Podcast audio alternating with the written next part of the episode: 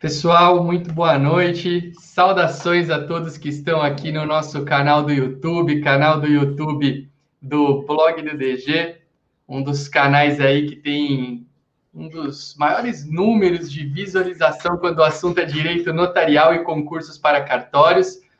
Vou saudar vocês de forma análoga ao nosso, ao nosso convidado aqui de hoje. Olá, olá, olá! Olá, olá! Sejam todos bem-vindos. Vamos já descontrair esse, nessa nossa live aqui de, de terça-feira à noite, 20 e 30. Muito bom aqui é, poder bater esse papo gostoso sobre o direito notarial e registral, sobre os concursos para cartórios, sobre como nos prepararmos adequadamente para os concursos para cartórios, ao menos, né? Claro que preparar adequadamente é um conceito subjetivo, mas nós vamos trazer o nosso ponto de vista. Acho que é um ponto de vista a se respeitar, afinal de contas, temos, temos duas pessoas aqui que foram aprovadas nos famosos, nos tão comentados concursos para cartórios.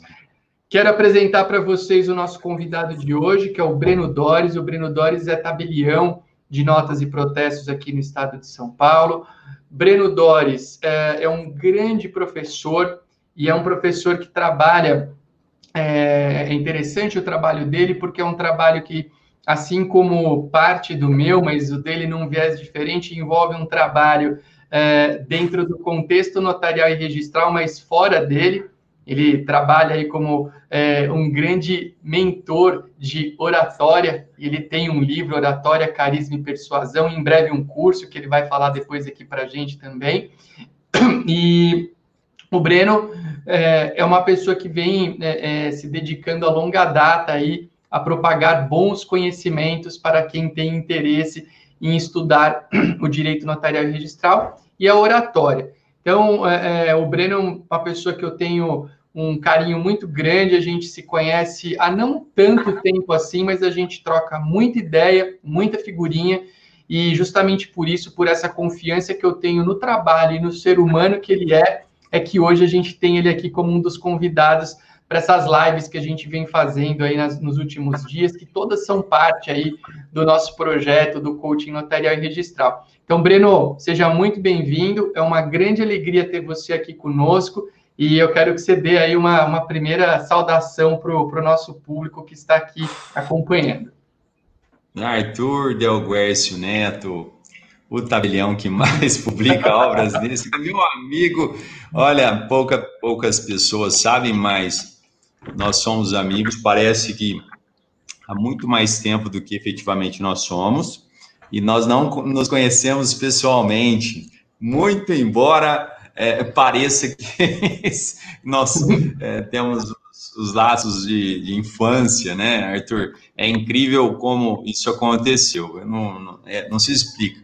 E o Arthur, ele sempre que eu tenho dúvidas dessa parte, de, sobretudo as dúvidas intrincadas ligadas à nossa atividade, eu dou uma uma incomodada no Arthur Del e isso faz com que nós tenhamos cada vez mais aproximação de ideias. O Arthur é, me chamou para essa live para a gente falar sobre preparação para concurso público e é muito importante entender que, que nós estamos fazendo parte quando nós entramos nesse, nesse processo de, de, de dedicação aos estudos, existe uma uma chavinha que deve ser virada tão importante que a, a tática em si é só um complemento. É, é, nossa, Arthur, não sei se você acompanhou, eu tenho feito algumas entrevistas com pessoas da nossa área e é unânime que a dedicação é uma constante. A dedicação, a obstinação, a, efetivamente a devoção aos estudos ela é muito importante. E acredito que você pediu para eu falar um pouquinho de mim, mas eu, estou, eu acredito que tudo que eu estou falando aqui faça parte também do seu contexto de vida, porque não, não há como haver uma preparação, uma dedicação sem essa, esse espírito combativo de se preparar para o concurso de cartório.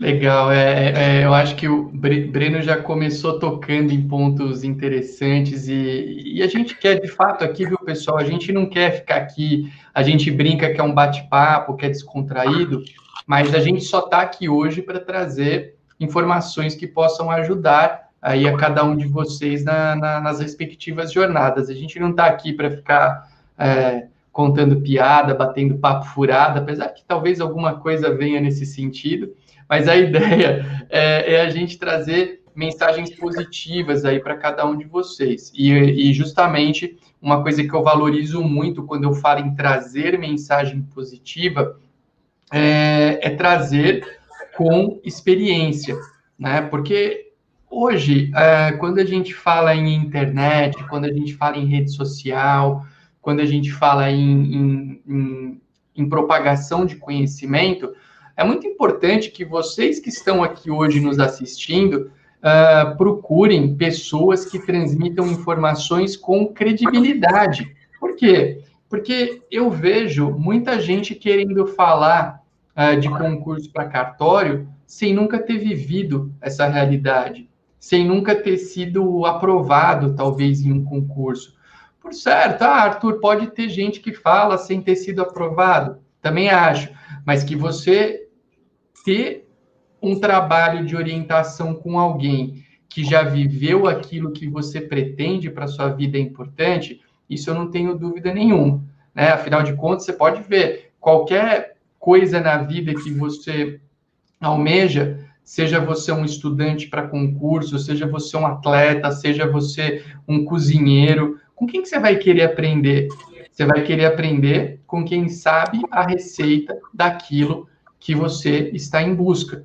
Portanto, é, internet bom, bom, excelente, mas a gente tem que sempre buscar pessoas que nos orientem adequadamente, pessoas que nos orientem com qualidade.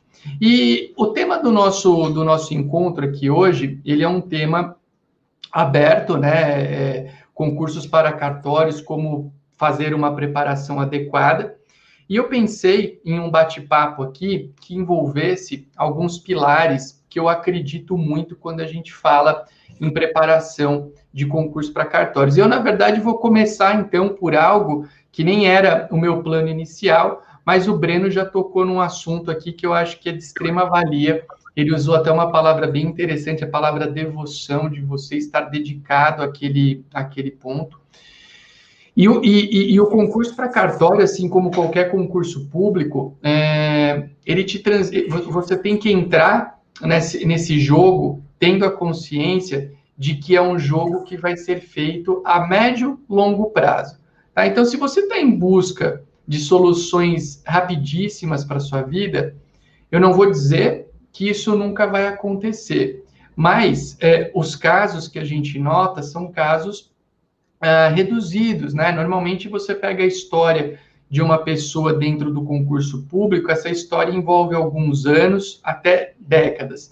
E é muito importante, aqui é um, é, já que a gente quer trazer dicas, né, coisas é, é, que sejam práticas mesmo, talvez isso tudo que eu esteja falando você já saiba, o Breno já saiba, é você encontrar ferramentas para manter a sua motivação constante do, nos estudos.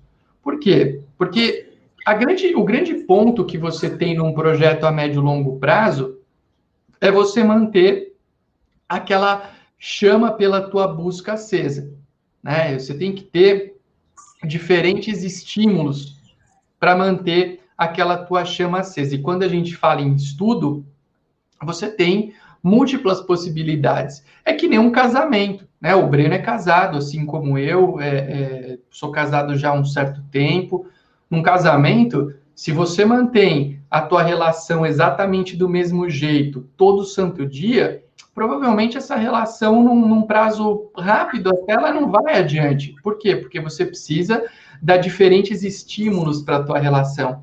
Você precisa convidar tua, marido, teu, eh, tua mulher, teu marido para um jantar diferente, você tem que preparar um ambiente diferente numa data comemorativa, você tem que preparar uma viagem especial, uma vez aí, é, de tempos em tempos, para você celebrar. E quando a gente pensa no concurso, é uma relação análoga, você tem que criar essas, é, esses jantares, essas, é, é essas viagens, você tem que criar para o teu estudo. Por quê? Porque se você ficar estudando um ano, dois anos, cinco anos, do mesmo jeito, com os mesmos professores, da mesma forma, provavelmente vai chegar um ponto que você vai falar, ah, meu, isso aqui eu não, eu não consigo mais. Então, esse é um primeiro ponto que eu queria trazer, já ouvi algumas ideias do Breno, é, de como é importante a gente criar esses múltiplos estímulos é, para a nossa jornada de estudo. E hoje é, a gente tem, felizmente, essa possibilidade, porque há 10 anos atrás você tinha pouquíssimas pessoas falando sobre direito notarial e registral, escrevendo, e hoje a gente tem grandes possibilidades. Então, Brené, esse é um primeiro ponto que eu queria trazer para você, já que você usou essa palavra da devoção. Uh, o que, que, você acha dessa ideia? É, é, realmente a gente tem que criar múltiplos estímulos para se manter, é, para manter o fogo do estudo aceso, né? Senão ele não, não, não flui.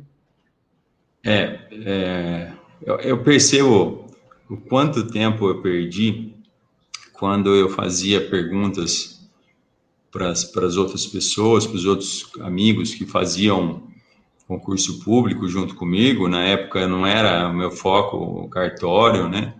Como que você estuda? Né? Eu perguntava, como que você faz? Não, não veio aqui não, assim não. Moleque, apareceu no vídeo aqui. Pelado, rapaz. Deixa.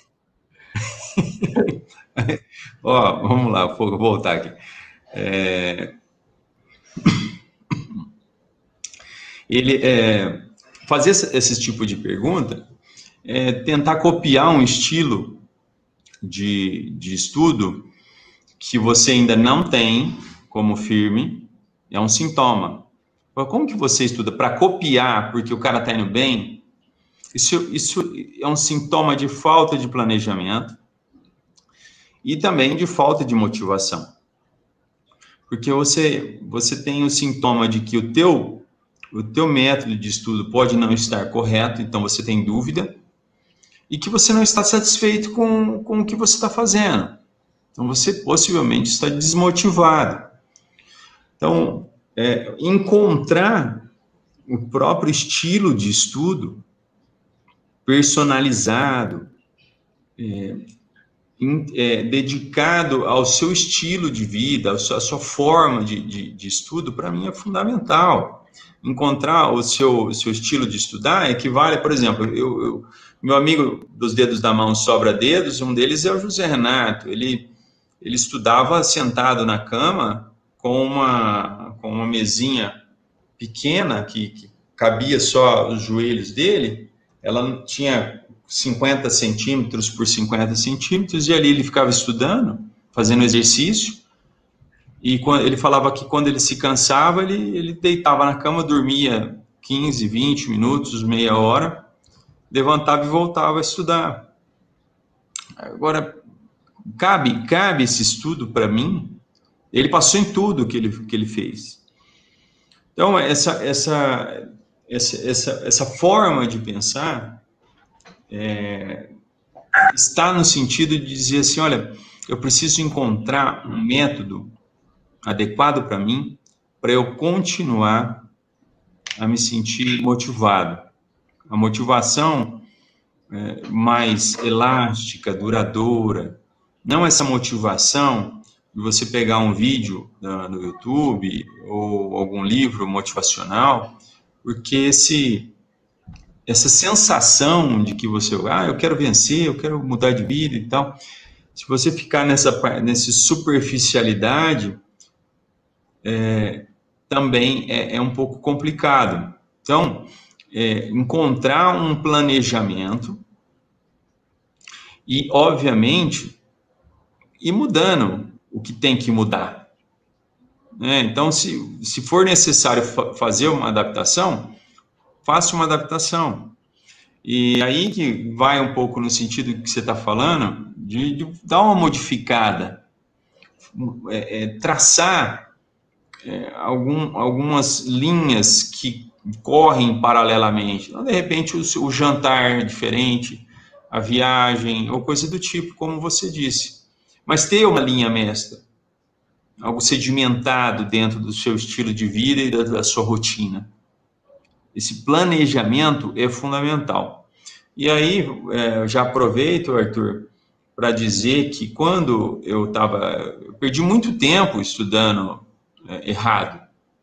Perdi muito tempo estudando errado. Então, eu não, eu não me lembro de ter na nossa época, estou falando, sei lá, é, você é mais novo que eu, mas eu acredito que tenhamos ali. aqui, aqui na sua sou, época, não tem eu tinha, mil, eu, sou, eu sou de 1989, você? Isso. Você é de 79. Não, senhor, não, senhor. Você é de 79. Não tinha coach na sua época. E, então, ter um planejamento de alguém que já fez concurso público, olha, estuda isso aqui. No, no seu jeito de estudar, mas começa aqui, normas. Vamos estudar normas até o final. vamos entender como é que é isso aí? Vamos, vamos fazer questão? Quantas questões? Bastante de concurso de cartório de São Paulo. Vamos ver como é que é. Olha, isso vai vai vai trazer tantas tantas abreviações, tanta vai. ausência de sofrimento. Uma pessoa fala, oh, vai por aqui. Ô Breno, você sabe, você falou, eu estava ouvindo atentamente a sua fala e eu, eu, eu queria falar duas coisas. Uma, você falou que perdeu muito tempo aqui é... Você citou, ah, eu perdi muito tempo nessas perguntas para outras pessoas, né? De às vezes querer olhar o que funciona para o outro. Essa é uma das teclas que eu mais, mais tenho batido uh, nos últimos tempos. Tem gente que pode achar até chato, às vezes, eu falar tantas vezes a mesma coisa, mas eu sei que a gente vive num mundo que muitas vezes as pessoas uh, uh, falam determinadas coisas porque é conveniente falar dentro de um projeto. E uma das coisas que eu mais primo atualmente no meu trabalho é de ser verdadeiro. Eu acho que é o maior, maior presente que a gente tem é você ser verdadeiro, né? Você não, não pregar verdades que você não sabe se vão fazer sentido para o outro. Né? E uma coisa que eu sempre falo, sempre falo é o quê? Gente, o que funciona para uma pessoa não funciona ou pode não funcionar necessariamente para você. Qual que é o exemplo que eu mais tenho batido na tecla porque ele ainda ainda está meio na moda, vamos assim dizer. Essa história de se acordar quatro horas da manhã todo dia para fazer ou para viver produzindo é, loucamente. É, eu até fiz um vídeo aqui para o nosso canal do YouTube que se chama Ditadura da Superprodução. Necessariamente não. Por que, que eu falo isso? É, para algumas pessoas, acordar quatro horas da manhã pode funcionar. Para mim, por exemplo, para o Arthur, não funciona. Não funciona. Eu não, eu não tenho condição de levantar às quatro da manhã. Eu levanto normalmente às sete e é um horário que para mim tá bom. Tá? Uh, agora, as Você pessoas... estudava de que hora a que hora? Cara, eu estudava quando, eu, na época, eu, eu, eu, divido a minha, o meu tempo de estudo em dois tempos, né? Pré-Campos do Jordão e pós-Campos do Jordão. Pré-Campos do Jordão eu só estudava. E aí, como que era a minha rotina? Eu estudava das oito ao meio-dia, das duas às seis e das oito a minimamente às dez. Então, essa era a minha rotina. Eu acordava às sete horas, tomava café, Teve um tempo que eu fiz cursinho nesse período da manhã, teve um tempo que eu estudei em casa. Eu sempre fui muito disciplinado. Aí eu almoçava, dava uma descansadinha, quatro horas de estudo na parte da tarde. Eu ia para academia aí nessa janela de seis e oito horas e jantava, e depois eu voltava às oito e ficava até umas dez e meia. Esse era meu mínimo de estudo. E eu não estudava aos domingos, e sábados eu estudava uma jornada um pouco menor do que essa que eu te disse.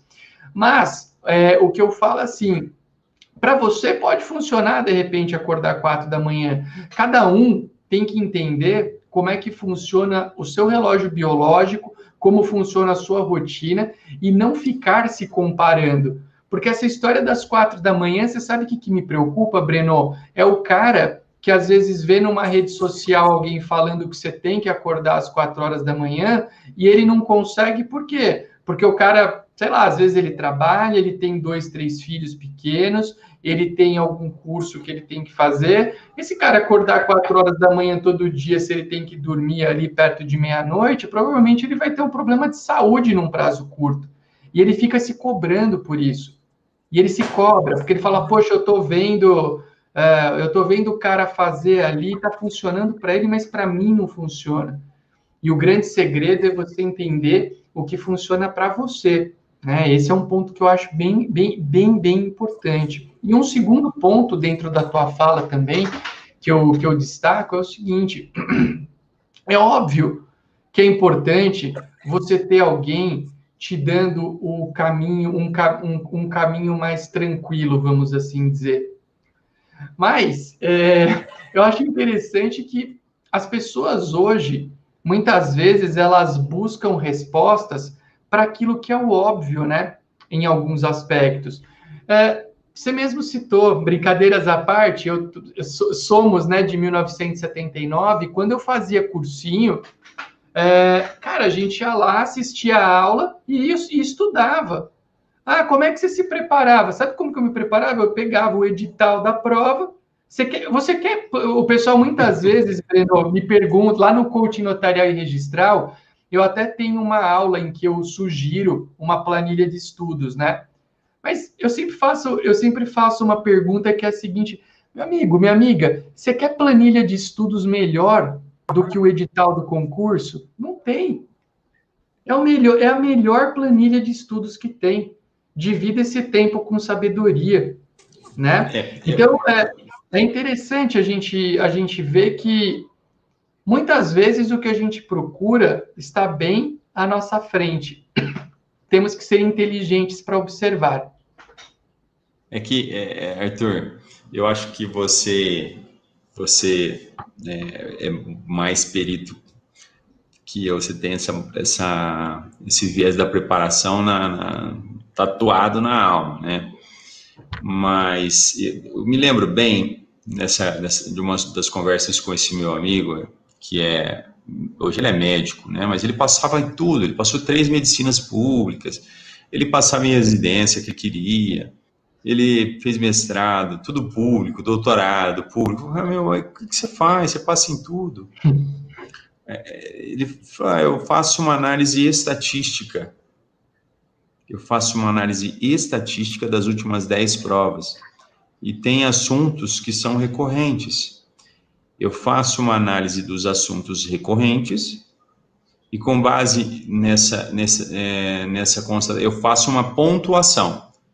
Ó, vai cair uma dessa, uma dessa, uma dessa, uma dessa. Quantos pontos eu se eu estudar esses assuntos, quantos pontos eu vou ter acertado na prova? É, com certeza é, 40% da prova. Então tá, então eu preciso achar mais pontos do edital, porque com 40% da prova eu não passo, eu preciso de 80%. Então ele, ele traça lá, a aprovação é 70%, ele põe a meta 80% porque tem que ter uma gordura. E aí ele vai encontrando outros pontos do edital que são relevantes, mas não tão relevantes quanto aquela primeira peneirada que ele fez ah, sei lá, é, é, alienação fiduciária em garantia. A chance é muito grande cair. É, sei lá, é, requisitos da escritura pública. Tantos outros itens que tem ali nas normas que falam assim, poxa, isso aqui quase toda a prova caiu. E aí ele vai peneirando com um grau de importância até chegar nos pontos que ele entende que ele alcança os 80% da prova. E ele esquece o resto. Ele falou assim, e o resto? Eu falei, ah, o resto eu esqueço. Né? Então, assim, o estudo, o estudo que, a gente, que, a gente, que a gente faz quando a gente tem menos tempo, eu vou falar por mim, eu, vou, eu faço desse jeito.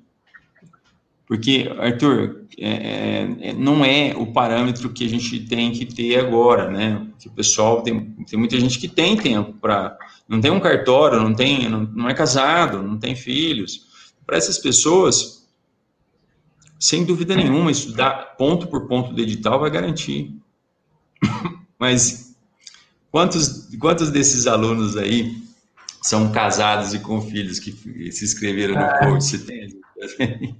não tem essa estatística, mas o teu ponto de vista é muito legal. Porém, porém, eu, eu gosto sempre de dizer uma coisa que eu acho que, assim, é... Hoje, hoje, quando você... Esses mapeamentos estatísticos de prova, tem até alguns cursos que ofertam isso, né? Eles fazem, ah, na última prova caiu tanto de tal matéria, tal. Existem alguns cursinhos que te dão esse mapa, né? Para você ter uma noção dos pontos que caem. Mas é, é, o que eu, é o que eu costumo dizer, a gente não tem, no concurso público, a gente não tem muito essa garantia, apesar, apesar de que, para aqueles nossos alunos que prestam concurso em São Paulo, São Paulo tem um perfil de prova que nos últimos 11 concursos é extremamente parecido.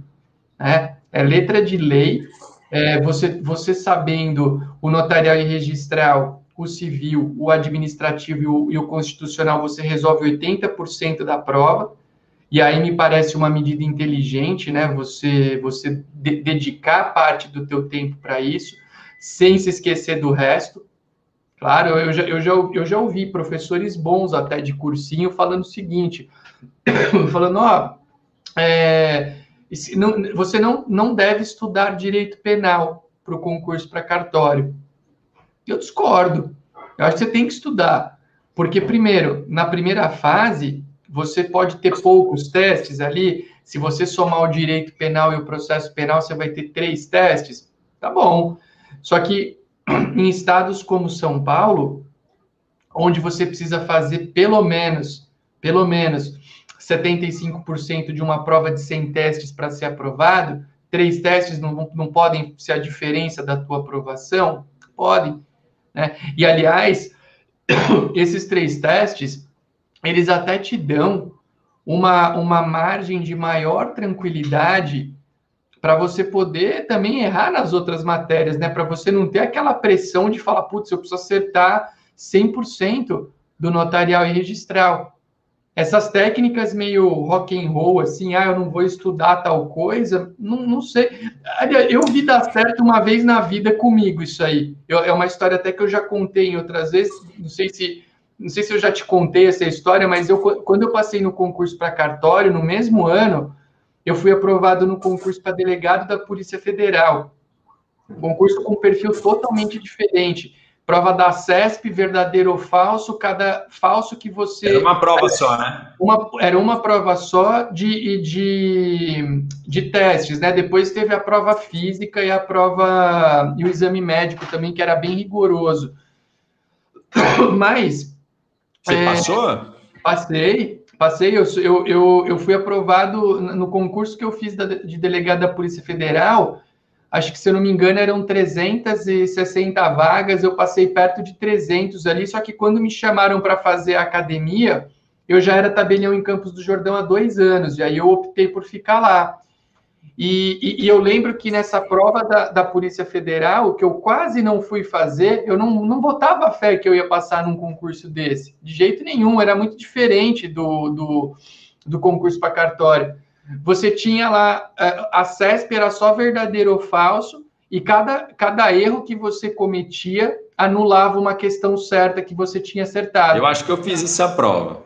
Essa prova, você sabe o que, que eu resolvi fazer? Tinha uma, é, eu acho que eram 15, 15 assertivas que eram de informática. E eu não tinha, eu nunca li nada de informática na minha vida. E eu pensei o quê? Eu falei, cara, se eu chutar, essas 15 assertivas, a chance de eu olhar uma coisa ali me parecer verdadeiro ou falso vai ser grande, porque era coisa que a gente falava, ah, já vi isso aqui. Então, eu tomei uma decisão quando eu peguei a prova na mão. Eu falei, eu não, porque se você não respondesse nada, você não perdia o ponto pelo erro. Eu falei, Sim. eu vou, eu, eu falei, eu tomei uma, eu, e eu tomei uma decisão. Eu falei, eu não vou ler a prova de informática, eu não vou fazer nenhuma pergunta de informática. como não fiz e fui aprovado. Isso é uma tática que eu chamo meio de kamikaze. Funcionou nessa prova da Polícia Federal, mas a chance disso funcionar num outro concurso é, é baixa. É baixa. Então, então, acho que a gente tem que se dedicar um pouquinho de tudo, né? Eu só comentar o, o que você falou, Arthur. Eu achei estranho também esse comentário do professor, porque eu me lembro muito bem o que, que nós vamos fazer é, quando o examinador desculpe, do MP, porque a banca tem um examinador do MP, o que você acha que ele vai te perguntar na prova oral? Porque eu lembro muito bem na prova da Camila, né, da minha esposa, que as perguntas de penal não foram bolinho. Não foram fáceis. Eu lembro que, que eu, eu, eu já bati prova de prova oral de concurso de delegado em São Paulo. Então, eu estudava penal. Mas nessa prova da Camila que ela fez, eu não sabia a resposta. Eu tinha um certo conhecimento em penal. Então, pensar só na primeira fase, quando se fala não estuda penal, isso pode ter um preço alto na prova oral. Porque na segunda fase não vai cair mesmo. Tudo bem, o penal não vai cair. São, ah, são três na primeira, três questões de múltipla escolha na primeira fase. Nenhuma, vamos considerar que nenhuma, né? A chance é muito pequena, mas é possível cair alguma coisa de penal. Já caiu alguma coisa de penal na segunda fase, Arthur? Eu não desconheço. Não me recordo, não me recordo. Acho que não. São Paulo não. São Paulo não. Mas e o examinador do MP que gosta de penal e tá no edital? Sim. Fala, mas você perguntando penal aprofundado para mim? Fala, vai estar no edital. Se eu olhar, tem, tem o código penal inteiro ali. Ela pode Sim. perguntar qualquer coisa, examinador. Então, acho complicado também, Arthur. Isso que você falou, eu concordo com você. Também acho. Também acho. A gente tem que, tem que ter muito cuidado nessa, nesse ponto aí para que a gente não, não, não, não tenha, não cometa né, esses equívocos que podem, é, de repente, comprometer a nossa prova. A gente tem uma pergunta aqui, aliás, pessoal, quem quiser fazer perguntas, a gente está aqui à disposição para responder, se tivermos outras perguntas. A Catarina perguntou o seguinte: boa noite. Tem como dar exemplo de estímulos para os estudos, como diversificar? Olha, eu vou dar, eu vou, essa resposta para a gente tem muitos exemplos. Eu vou dar um que eu, que eu gostava e depois o Breno na sequência fala um dele. Olha, eu, eu Camila, uma, Camila não, desculpa, Catarina, uma das coisas que eu, que eu procurava sempre fazer para manter o meu, o meu, o meu estímulo alto, assim, dentro do, da rotina de estudos, eu procurava variar a maneira pela qual eu absorvia conteúdo. Então, por exemplo, vou dar um exemplo. Eu, eu gostava, eu, eu, eu, ao longo dos anos, eu fui fazendo cadernos nos quais eu ia inserindo conteúdos que para mim eram relevantes. Cadernos que hoje eu já nem tenho mais. Até uma das coisas que eu me arrependo numa limpeza doméstica, uma vez como eu, hoje eu tô, eu, eu brinco que eu estou aposentado dos concursos públicos na função de candidato. O dia que eu tomei essa decisão, eu joguei, nossa, umas duas caixas de muito material que eu tinha de anotação, que eu falei, ah, isso aqui agora não tem mais sentido. Depois eu até acabei me arrependendo, mas eu, eu tinha uns cadernos que eu, eu escrevia muito, eu captava, por exemplo, uma aula, eu ia fazendo anotações. Então, eu tinha dias que tinha, ah, existiam dias nos quais eu queria uh, estudar lendo e eu me mantinha dentro dessa maneira, dentro dessa leitura que, que era bacana. Agora, por exemplo, alguns dias que eu estava um pouco mais disperso, olha o nosso amiguinho Benjamin aí, o Jamin. Manda um beijo para a turma aí, Benjamin.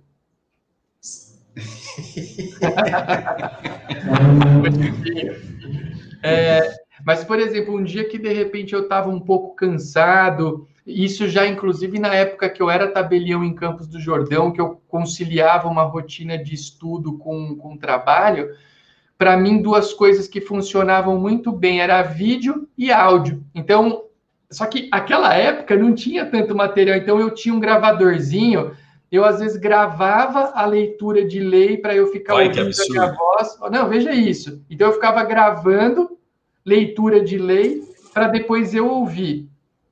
E, e, e, olha só como, como as coisas mudaram em, em, em, em 14, 15 anos aí. Uh, aquela época, o professor Flávio Monteiro de Barros estava lançando um primeiro curso dele meio que à distância, assim, ele mandava uns cartuchos de CD, vinha uns cartuchos com 15, 20 CDs a cada mês, e eu assistia a aula. Então, uma maneira, Catarina, que eu encontrei para é, estimular diferentemente aí os meus, é, os meus estudos era sempre ter uma ferramenta para cada momento. Então, tinha dia que eu estava mais concentrado, eu lia, às vezes eu não estava tão concentrado, eu ia para um áudio ou para uma ou para uma aula mesmo, uma videoaula, e com isso eu buscava estímulos diferentes. Eu, é, essa foi uma maneira que sempre me ajudou. E o Breno agora vai compartilhar uma dele aí, alguma bacana para gente.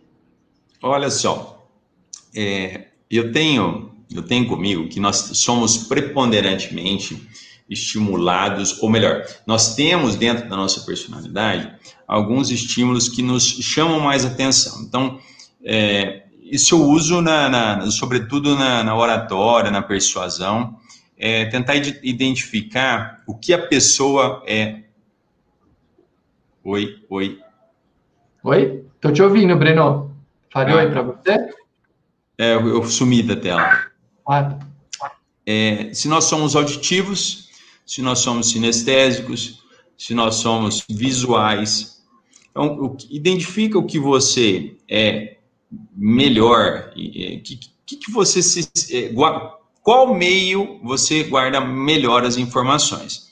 E aí, é, obviamente, uma vez identificado isso, partir mais para vídeos ou para vídeo, é, áudio aulas, né? Como o Arthur disse, essa é, é, é, o que eu fazia também. Mas uma, uma coisa que eu fazia muito, que às vezes é, a Camila, eu e a Camila estudávamos junto, então a questão de ficar tomando a matéria um do outro. Porque você estimula a concatenação de ideias, você estimula é, a oratória, a forma de se expressar. Então, pra, é, então você vai estudar em dupla. Não precisa ser necessariamente com o seu namorado, sua namorada, mas com, com um amigo. Então, é, a variação pode partir é, desse, desse tipo de contexto. Vamos fazer o quê? Uma, uma, um questionário? Então, vamos, estudamos o quê? Estudamos a matéria X. Vamos, estudou lá poder legislativo em, em constitucional. Vamos, vamos, vamos, fazer perguntas a respeito desse, desse quesito e começar. E aí, quem está respondendo vai ter um esforço enorme de articulação das ideias e de expressão verbal. Então, você já está treinando para a prova oral e, obviamente, que você vai, ao tentar explicar o que você entendeu de um determinado instituto jurídico, você automaticamente está guardando melhor a informação, em razão dos níveis de, de, de dificuldade, né? uma vez que você só assiste uma aula e, e, e vai deitar e vai dormir, é, é um estímulo. Se você assiste uma aula, encerrou a aula, você vai para o caderno e tenta sintetizar tudo que você entendeu. São dois estímulos. Se você fizer isso, esses dois estímulos e mais o questionário que eu estou dizendo, você vai ter uma variação muito grande de estímulos e provavelmente você vai guardar muito melhor a, as informações. Então você pode ir alternando esse tipo de, de viés de entrada do conhecimento dessas maneiras. Né? Eu acho que são as principais. É, são filmes, é, às vezes, quando está muito cansado, preferir os filmes que, que, estejam ligados com, com o direito, que você possa fazer alguma conexão, formando ali um, um, uma teia, uma base maior e melhor que vai dar substrato para você na hora da prova, às vezes faz diferença, faz diferença. Então você vai, por exemplo, vai explicar numa prova oral ou até mesmo numa prova escrita, é, um instituto jurídico completar com um caso que você que você tem na cabeça para ilustrar aquilo que você está falando, você terá uma resposta muito melhor, muito mais eficaz, muito mais efetiva e enriquecedora. Legal. O Breno, só aproveitar fazer um comentário aqui, é, rapidamente. O Rafael colocou essa pergunta aqui: é possível conseguir algum título para concurso de cartório uh, durante a graduação em Direito, antes de ser bacharel e sem contar a opção de ser mesário voluntário? Antes disso, antes de fazer um comentário, nós, olha quem está aqui, Joãozinho Maçonete, olha como ele nos cumprimenta. Olá, olá. Joãozinho. Joãozinho. O Joãozinho, Sensacional. Joãozinho que escreveu um artigo, para quem não leu ainda, entra lá no blog do DG depois, um artigo sobre a possibilidade de praticar atos que envolvam situações de anulabilidade, tá? Então dá uma olhadinha, eu vou deixar aqui para quem não, não, não conhece o blog do DG, tá aqui o nosso site, na seção de artigos tem um artigo muito bacana do Joãozinho Massoneto que está é, gerando grandes e positivas discussões a respeito desse tema tão importante. Mas voltando à pergunta do Rafael, é, Rafael, eu vou recomendar, eu até pus aqui no, nas respostas que você dê uma lida lá na resolução 81 do CNJ, lá você vai encontrar todas as possibilidades de título, tá? É, seja antes ou depois da graduação. É, mas o que eu quero dizer, Rafael, para você e para quem nos acompanha, é que dá. É, essa pergunta normalmente ela vem acompanhada da, da, mais clássica das perguntas quando o assunto são títulos, que é dá para eu passar é, sem títulos? E a resposta é sim. Você está falando com a prova viva dessa afirmativa. Eu passei é, em três concursos Passei no terceiro concurso quando eu fui para Campos do Jordão, passei no quinto concurso e no sexto concurso até em boas posições, mas como o cartório de Campos era um bom cartório, eu precisava passar ali no topo da lista. Então, terceiro, quinto e sexto eu fui bem aprovado com nota zero de título e no sétimo concurso eu tinha título por tempo de atividade e por ter trabalhado em eleição. Então, uh, minha dica sempre é foque é, bastante aí nos seus estudos, porque, óbvio, o título ajuda? Claro que sim, né? não vamos ser hipócritas, ajuda muito. Né? Inclusive, no sétimo concurso, eu passei bem, e uma das razões de eu ter passado bem é que o sétimo concurso foi o primeiro concurso que limitou a contagem de título por tempo na atividade, porque até o sexto concurso o pessoal mais antigo contava título por tempo da atividade de maneira indistinta, né? Se o cara tinha 30 anos na atividade, computava ali uma cacetada de vezes e dava uma diferença. É, a, minha média, é, a, minha, a minha média de notas no sétimo concurso foi exatamente igual a do sexto, do quinto e do terceiro. Foram boas notas. Só que qual que foi a diferença? No sétimo concurso eu tinha o tempo de atividade e eu tinha igual todo mundo que contava esse título. E aí eu fiquei nos dez primeiros lugares de todos os grupos, porque é, é, é mudou substancialmente. Mas, pessoal, eu quero. A gente está falando, a gente aproveitou essa, esse desenrolar da conversa e já falamos muito sobre o aspecto uh, jurídico, né? Muitas coisas que envolvem o direito aqui no concurso para cartórios. E eu quero aproveitar, já que esse é um dos, um dos focos principais que a gente tem lá no coaching notarial e registral, e como a gente tem uma programação para uma live aqui de uma hora, né? Tanto o Breno como eu temos funções paternas a cumprir aqui após a nossa, após a nossa live.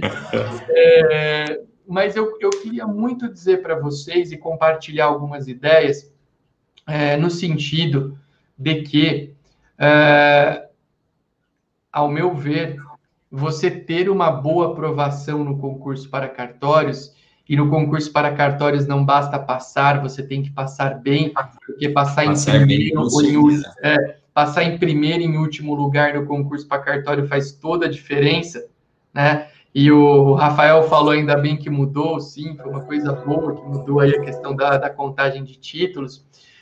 Mas eu quero dizer para vocês com muita tranquilidade que você ter uma boa preparação emocional, física, psicológica é, nessa tua jornada do concurso representa metade do sucesso da tua aprovação. Metade, se a gente pudesse pegar um percentual de 100%, 50% é você saber direito. Você tem que saber direito e dentro do direito você tem que saber muito bem o notarial e registral, o civil, o administrativo e o constitucional. Isso aí você tem que manjar muito, muito. Mas, Arthur, Oi. Como é que é, como é que é essa parte lá no teu coach? Você estabelece um, um planejamento? Como é que é isso? Eu tenho curiosidade de saber isso aí. Vou te contar, eu vou te contar e, e o, o, o, essa ideia do coaching, na verdade, eu busquei é, o nome coaching até é o que menos importa, sabe, Breno? Porque eu, eu buscava um nome que tivesse um pouco a ver aí com, com o que eu queria transmitir.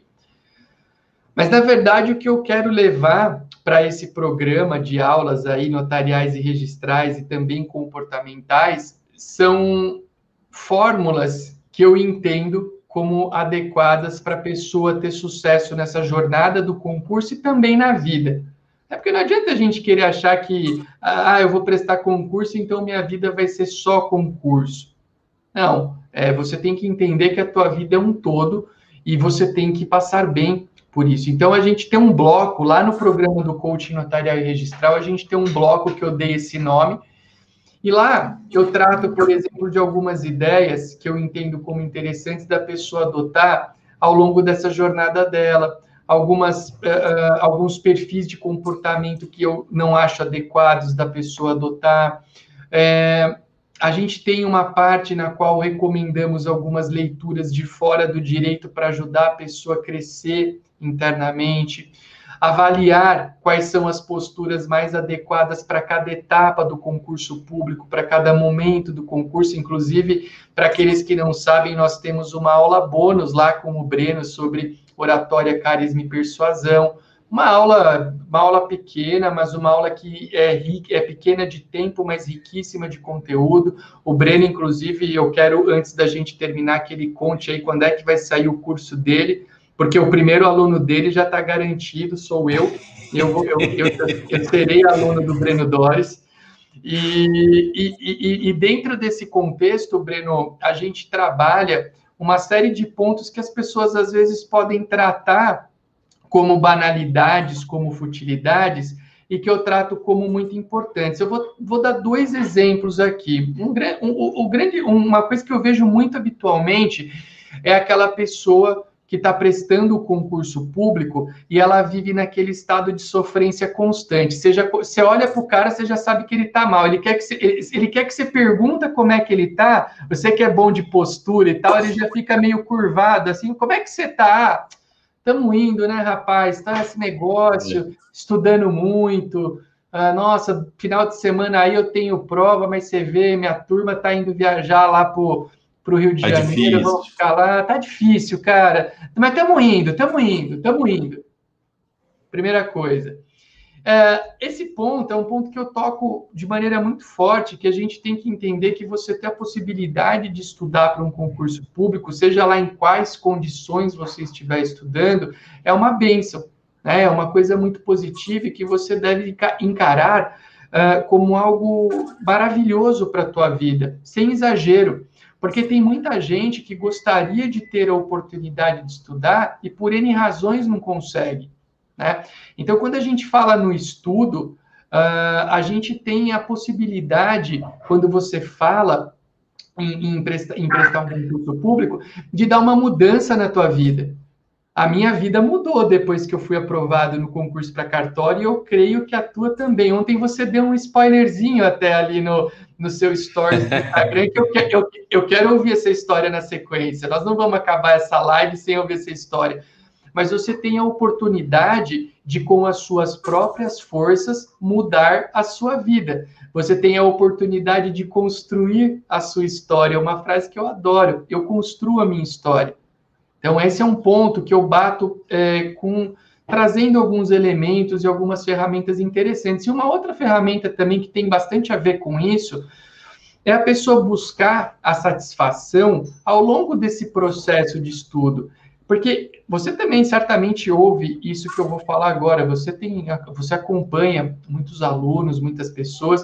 O cara fala assim: "Eu só vou ser feliz o dia Sim que o meu nome sair lá no Diário Oficial e sair entre os dez primeiros. Enquanto não sair, vamos continuar na luta. E você tem que entender, ah, Arthur, é batido falar que a felicidade está no caminho e não no destino. Pode ser batido, mas é uma verdade. E eu noto que as pessoas que mais êxito têm no concurso são aquelas que se identificam mais com esses preceitos. Então, uh, é muito interessante, e aí tem, a gente tem uma aula, o nome dessa aula é Lazer Saudável, de você, de você entender que é importante você ter uma rotina de descanso, uma rotina de relaxamento, mas uma rotina de relaxamento que seja condizente com o teu objetivo. Você pode ir na balada todo final de semana, de sexta e sábado, e tomar um litro de vodka por, por festa que você vai? Não vai funcionar. Tá? Eu não conheço ninguém que tenha obtido êxito desse jeito. Mas, por outro lado, você pode ter gosto em praticar uma atividade física, você pode ter gosto em desenvolver a tua espiritualidade, seja lá qual for a tua religião, você pode e deve ter um dia de descanso na semana, sabe? No teu domingo você ter um dia ali de descanso e de tranquilidade.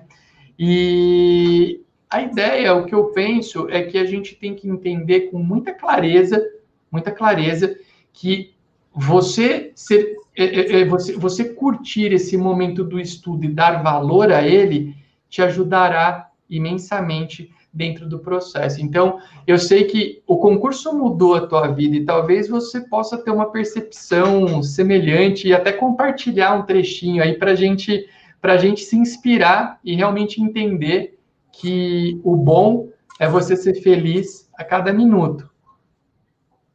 É, realmente. Eu, eu concordo com tudo que você falou, Arthur. Teve uma aula do Pablo Stosi, num contexto difícil, da, da, da, da aquela história de é, dificuldades, né? Falta de grana. E aí ele fala, realmente, falou assim, é, depois de uma mensagem muito bonita, o Pablo Stoso é uma pessoa bastante iluminada, ele fala assim, olha, se você for fazer prova, quando você for fazer a prova, senta do lado da janela, faça a prova do lado da janela, para você ver, em algum momento que você tiver é, aí muito, muito exasperado, muito conturbado na sua cabeça, olha pela janela e vê que a vida continua a, sua vida não é só fazer prova. A sua vida é muito mais do que isso. Você tem pessoas que, com as quais você convive, que são importantes, que você tem que curtir o processo, que é exatamente isso que se falou. E, e, e quando eu ouvi essa mensagem dele, ele, ela fez muito sentido para mim, porque eu estava depositando toda a minha felicidade em algo que é, que é incerto, a aprovação é incerta. Quando você entra no jogo, você, eu, eu entrei estudando para delegado de polícia, passei para o edital da magistratura e acabei em cartório. Então, as coisas vão acontecendo muito muito independente da, da, ou meio independente da nossa vontade. Então a gente acaba sendo levado por, pelas circunstâncias da vida. E nesse meio de tempo vai acontecendo muita coisa boa e muita coisa ruim também. Então, é, a Camila, isso é importante dizer se você tem alguém, uma pessoa que, um namorado ou namorada que entende o que está acontecendo, é, que entende efetivamente o que está acontecendo na sua vida, você se agarra a essa pessoa. Uma vez um, um, um, candidato, um amigo meu, falou assim: Olha, agora eu vou passar. Eu larguei da minha namorada. Eu falei assim: Ué, mas ela é. Ela tem problema mental, alguma coisa. Porque a minha só me ajuda. A, a Camila, ela fazia, faz, fez e faz tudo para que as coisas deem certo. E num, num contexto que nós passamos, que eu passei né, na, no sexto concurso, peguei uma comarca, comarca super pequena, que vivia no fundo, né, que era, era 10 salários na época, o salário mínimo era 600 reais, acho que era coisa assim, em 2010, nós ganhávamos 6 mil reais na época, fomos morar no fundo do cartório, eu e ela. E, e ali, nessa fase de adaptação à nova realidade, nós fomos felizes da vida. Até chegou, foi de 2010 a 2013, esse processo de morar atrás do cartório. Três anos. Não chovia, é, Arthur, chovia assim, época de chuva aqui, aqui onde, nos cantos do interior aqui onde nós estamos, chovia muito, e aí formava, que era, era, era uma construção não adaptada para morar, era um cartório, nós que adaptamos.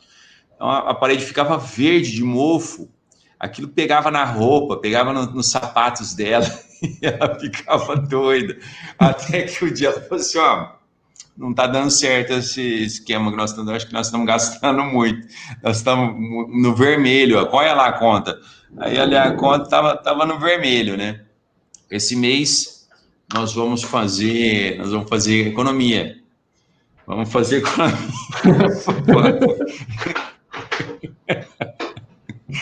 Começamos a fazer economia, a fazer economia até virar o mês.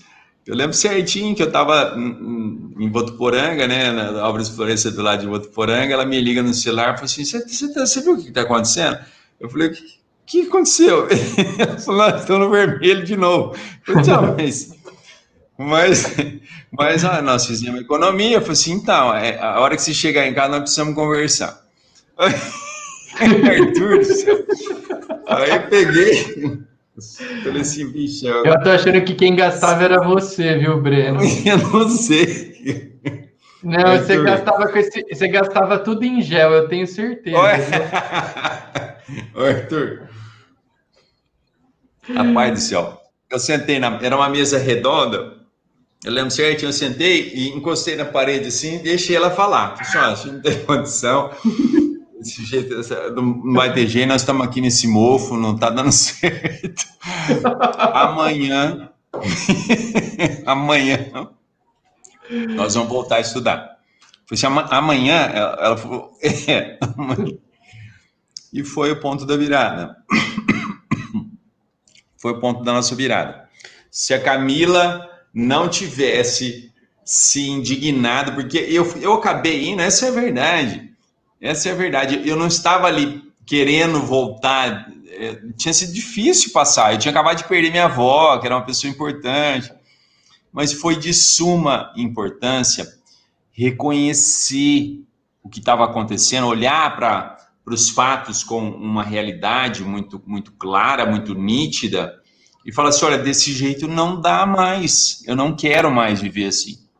E esse inconformismo, e aí eu retomo o que eu disse no começo, é uma virada de chave, porque é, é, o planejamento é importantíssimo, porque é uma estratégia que tem que ser seguida, que abrevia a, a aprovação, a, a, ou melhor, faz com que você seja aprovado mais rapidamente mas você tem que ter uma determinação e uma indignação com o status quo.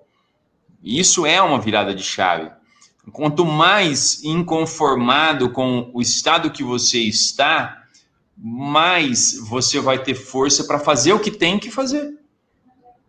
E essa história, eu conto para todo mundo, assim, olha, se eu estou General Salgado, pelo menos da maneira como foi, foi por causa da Camila.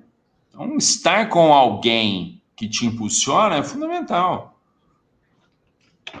Olha, isso é fundamental. Você escolher. É, tem uma tem uma expressão do, uma expressão dos livros é, de sânscrito que se chama sadhusanga, esteja em boa companhia. Isso é fundamental, né? Porque você pode encontrar pessoas que te elevem e você pode encontrar pessoas que no mínimo, no, no, mínimo desabafo que você tem, que é falar, ah, você tá certo, vamos largar tudo e chega. Né? Então isso é muito importante, isso é super legal. Ó, algumas mensagens aqui antes da gente, e a gente já vai avançando, respondendo algumas delas. O Joãozinho Massoneto falou aqui que é um acompanhamento legal do coaching, ele é meu aluno faz muito tempo. Obrigado ao João. E uma, uma correção, né? Eu falei aqui, eu citei o artigo do João, ele já me deu uma bronca que o João, que é muito observador, É, o artigo que eu falei para é, vocês que o João havia publicado, é, na verdade, é um artigo sobre a possibilidade da cessão do direito de meação. O artigo sobre a prática de atos anuláveis, a possibilidade de praticarmos atos anuláveis ou não, está em fase de confecção e Joãozinho e eu escreveremos juntos, a quatro ou duas mãos, prefiram aí o número de mãos que Dá um spoiler aí, pode ou não pode?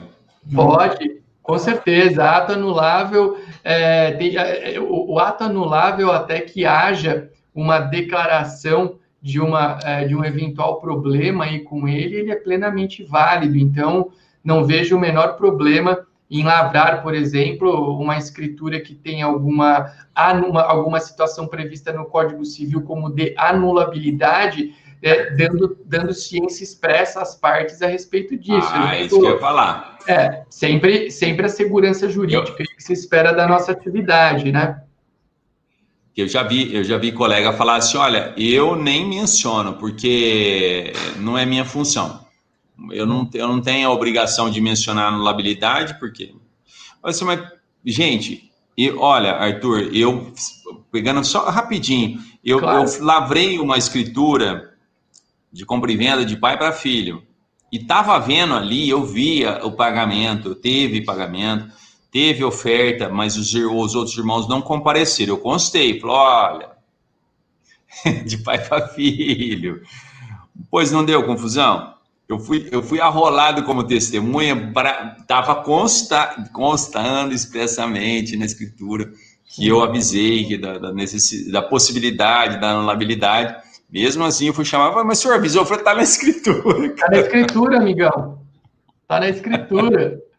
Mas minha opinião dá é que eu tenho o João, esse tema dos atos anuláveis tem vindo tanto a discussão em alguns dos grupos que a gente participa que eu me confundi. Então, artigo do Joãozinho Massoneto que está lá no blog do DG é sobre a possibilidade da cessão dos direitos de meação. É cessão de direito de meação? É doação? O que, que é esse trem? Vai lá no blog e leia, porque o João trabalhou com é, com, muito, com muita precisão, precisão cirúrgica de um bom cirurgião, esse tema lá no nosso blog, tá? E, e a questão dos atos anuláveis, em breve teremos um artigo aí escrito por, é, por nós dois. Ah, olha essa pergunta que bacana, a Lúcia Camargo, boa noite.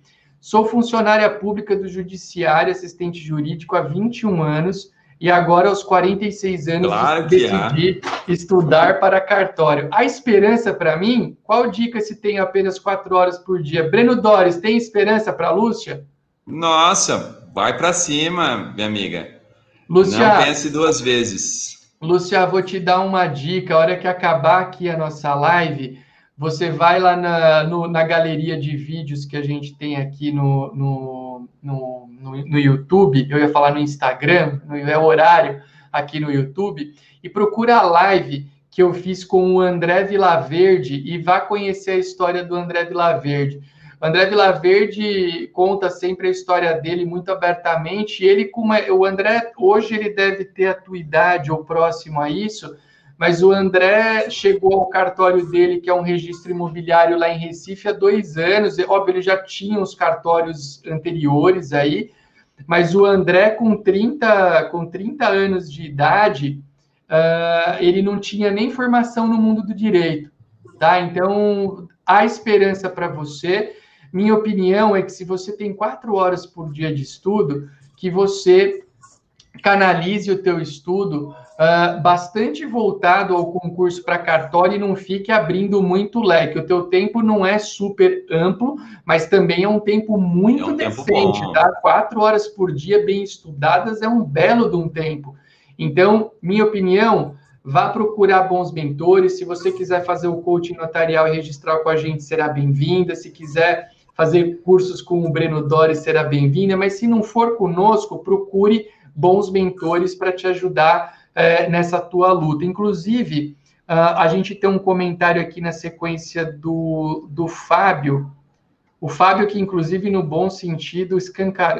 o Fábio escancarou a minha feiura aqui. Olha se pode isso, Breno. O Del Guercio é um monstro na específica. Mas ele Tá me, chamando, tá me chamando de feio escancaradamente aqui, Isso brincadeira. É uma metáfora, é, cara. É, foi no bom sentido. Mas o, o, Fábio, inclusive, deu uma dica aqui para a Lúcia.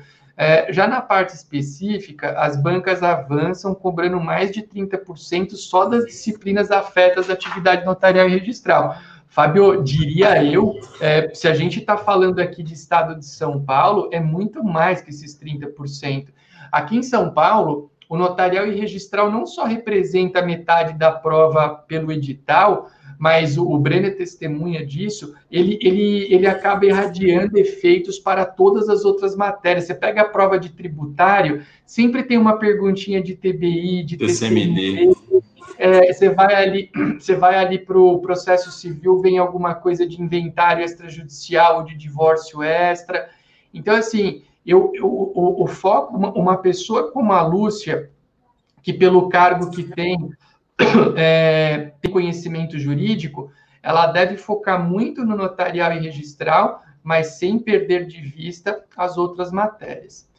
Temos aqui sem também dúvida. temos aqui o Cristiano também. Boa noite, parabéns pela live. Sou aluno do coaching.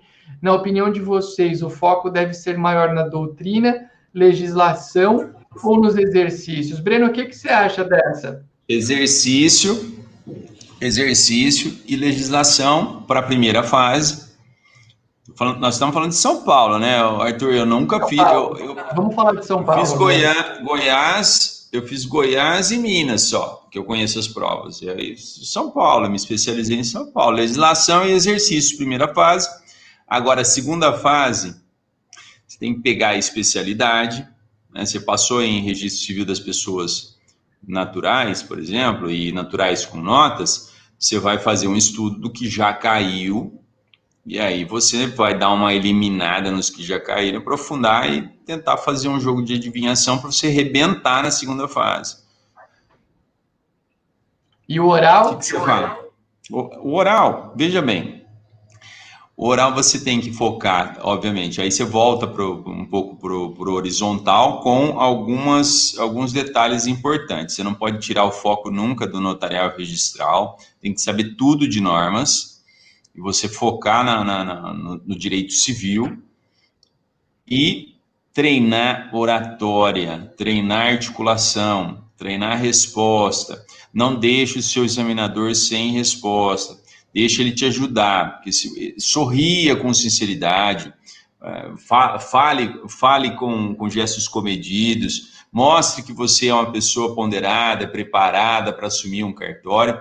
Com isso, ele, ele cria um ambiente de simpatia para ele dar uma pontuação um pouco mais favorável para você.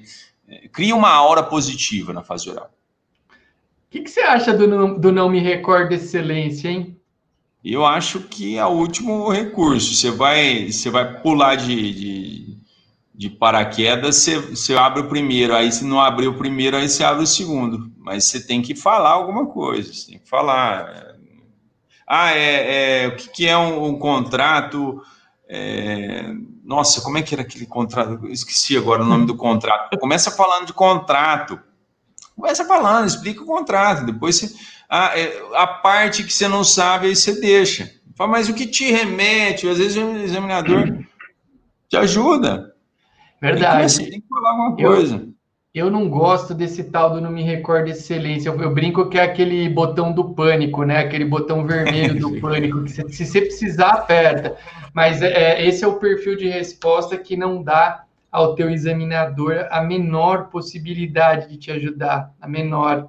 E eu acho que no exame oral, e aí o, o Breno é um, é, um, é um perito absoluto nesse tema aí, ele tem dicas bem valiosas no livro dele, que... Quando que sai o livro na YK Editora, Breno? Quando que a gente pode comprar lá? Depois de amanhã. Depois de amanhã, quinta-feira, então, pessoal, lá no site da YK Editora, uh, você, que eu inclusive vou deixar aqui, ó, Uh, o, o, Breno está lançando o livro dele de oratória, carisma e persuasão uh, pela YK Editora. Uh, essa história de você falar não me recorda excelência, eu, eu não gosto, viu? Porque você tem que dar para o exame oral é um outro lugar, é um outro, é um outro ponto do concurso que você tem que ajudar, né? Você tem que ajudar o cara a construir um raciocínio, você tem que construir um raciocínio, né? Se o cara te pergunta de repente, ah, quais são os requisitos para o inventário extrajudicial? Eu não eu não tô te sugerindo a enrolar, mas você pode falar, olha, o inventário extrajudicial foi um ato notarial inserido no nosso ordenamento jurídico pela Lei 11441 de 2007 e foi um grande divisor de águas para a atividade do tabelião. Hoje, os requisitos do inventário extrajudicial estão previstos no artigo 610 do Código Civil e são. Nessa brincadeira, você demonstra conhecimento e você consome positivamente um tempo da tua prova oral, porque ninguém vai saber tudo no exame oral né? Ninguém vai saber tudo no exame oral. Então, uh, é interessante que vocês construam bons raciocínios e que vocês deixem é, o examinador ter base para te avaliar, né, Breno? Essa história, ah, eu não sei, eu não me recordo excelência. Oh, mas você não vai ter boa nota nunca, né? Sim, você, você também não pode chamar atenção negativamente, você tem que é, ali, ali pode ser que seu examinador seja vaidoso, pode ser que ele, é, enfim, você, você vai, você vai para um lado, você, você tiver uma posição muito firme de um, no sentido que ele não está muito gostando, você é melhor é melhor você não falar, é, é você não ser muito polêmico. É, a questão que eu que eu posso de treino branco, Breno Honoral? Posso ir com meu terno branco? Pai de.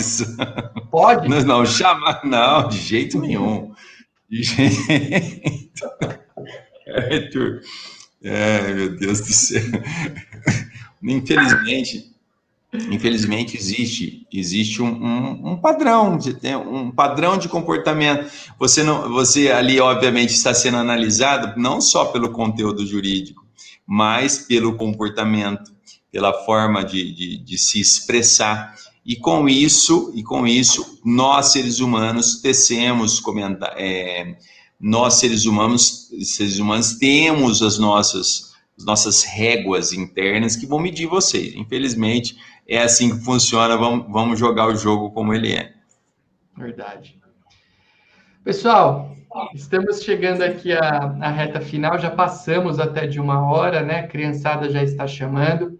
É, eu espero que vocês tenham gostado desse conteúdo que nós preparamos para hoje. Acredito termos trazido bastante material valioso aí para a rotina de estudos de cada qual. Se você chegou no meio do caminho, essa live ficará gravada no nosso canal do YouTube. Você pode compartilhar com seus amigos, com aqueles que você entenda que possam se beneficiar desse conteúdo aqui que nós externamos hoje. E eu quero dizer que até o dia 8 de dezembro estamos com as vagas abertas para a terceira turma do coaching notarial e registral, cujo link de acesso está aqui uh, na nossa tela. Uh, todas as informações do projeto estão nesse site e as vagas uh, irão até o dia 8 ou até o esgotamento. Cada turma tem um limite de alunos, né? Então, se eventualmente você tiver interesse, é, é, é bacana você já entrar lá e garantir o seu acesso. Uh, é um projeto 100% online uh, pela plataforma do Hotmart. Então, tudo é bem intuitivo, bem é, é de bastante fácil compreensão. É, muitos dos preceitos do coaching a gente já, é, a gente já tratou aqui no, na nossa live, então eu só deixo aqui esse recado para que quem quiser, uh, temos aí as, as vagas atualmente abertas. E eu quero uh, encerrar agradecendo a participação de cada um de vocês e agradecendo também a participação do Breno, a quem eu quero passar a palavra para um, para uma, uma despedida aqui para cada um de vocês. E quero que o Breno diga também, ele já, já falamos aqui que na quinta-feira o livro dele estará disponível lá no site da YK Editora.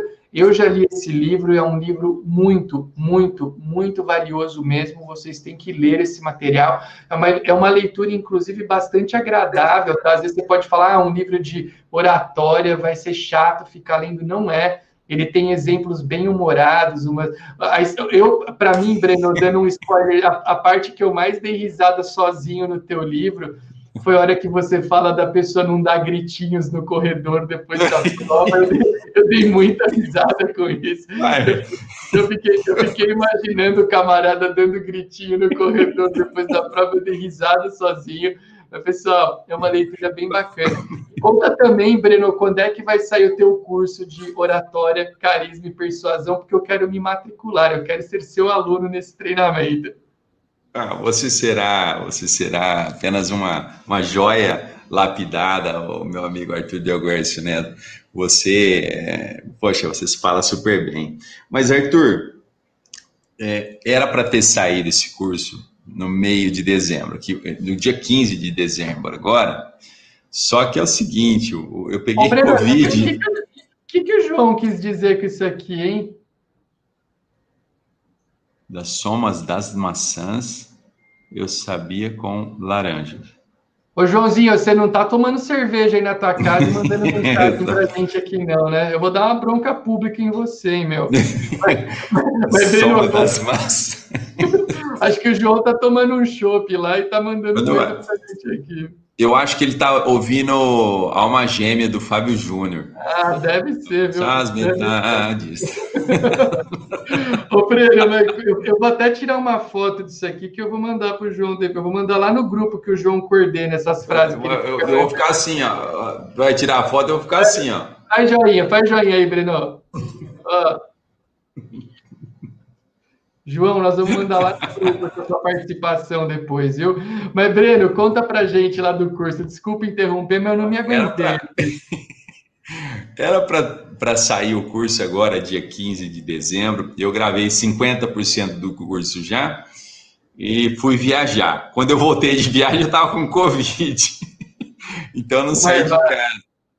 E era para ter saído agora, dia 15 de dezembro. Então, não vou lançar entre Natal e Ano Novo. Provavelmente dia 15 de janeiro me atrasou esse Covid. tô, tô, é, são efeitos finais da doença. Mas, enfim, provavelmente meio, meio de janeiro, dia 15 de janeiro, 20 de janeiro, ele deve estar já disponível na, na plataforma do Hotmart. Legal, legal. Então, Pessoal, acompanhem o Instagram do Breno, é o Breno Dores, né? Arroba Breno Dores. Breno, você tem canal aqui no YouTube também, que é o canal, canal do Tabelião, né? né? Para quem quiser procurar isso, né? O Breno tem uns tem materiais muito legais lá no canal do Tabelião. Bastante entrevista bacana, tem aulas também, né, Breno, no seu canal. De empresarial. Pessoal, é, é um, um praticamente um curso inteiro de direito empresarial está disponível gratuitamente lá no meu canal. Nós temos entrevistas interessantíssimas com histórias de vida muito relevantes. Eu gosto muito de biografia. Logo menos nós teremos também uma entrevista sensacional com meu amigo Arthur Delguercio Neto. Eu vou, eu vou aí, eu vou aí gravar com, vo, com você e vou desafiar você para uma uma partida de tênis e Rapaz. vou jogar no canal do Tabelião, mesmo passando vergonha, tá bom? Se pode ser tênis, pode ser tênis ou basquete, um dos dois a gente brinca. E vá lá no canal do Tabelião, se inscreva, compartilhe as, as, as aulas, as entrevistas, tem muita coisa bacana lá. Boa. Pessoal, muito obrigado. Foi um prazer. Breno, obrigado pelo teu tempo, pela tua participação. Foi muito gostoso fazer esse, esse bate-papo aqui com você. É, e, pessoal, foi muito bom também contar com todos vocês, com as participações de cada qual. É, realmente, cada vez que a gente prepara um material, eu gosto muito de fazer essas lives aqui no, no YouTube, porque a gente tem um pessoal que realmente está interessado, que mandam perguntas. E, enfim, é algo bem, bem legal que gera até um prazer para a gente que está falando, um prazer muito grande para a gente que está aqui, né? Para a gente que está falando aqui para vocês.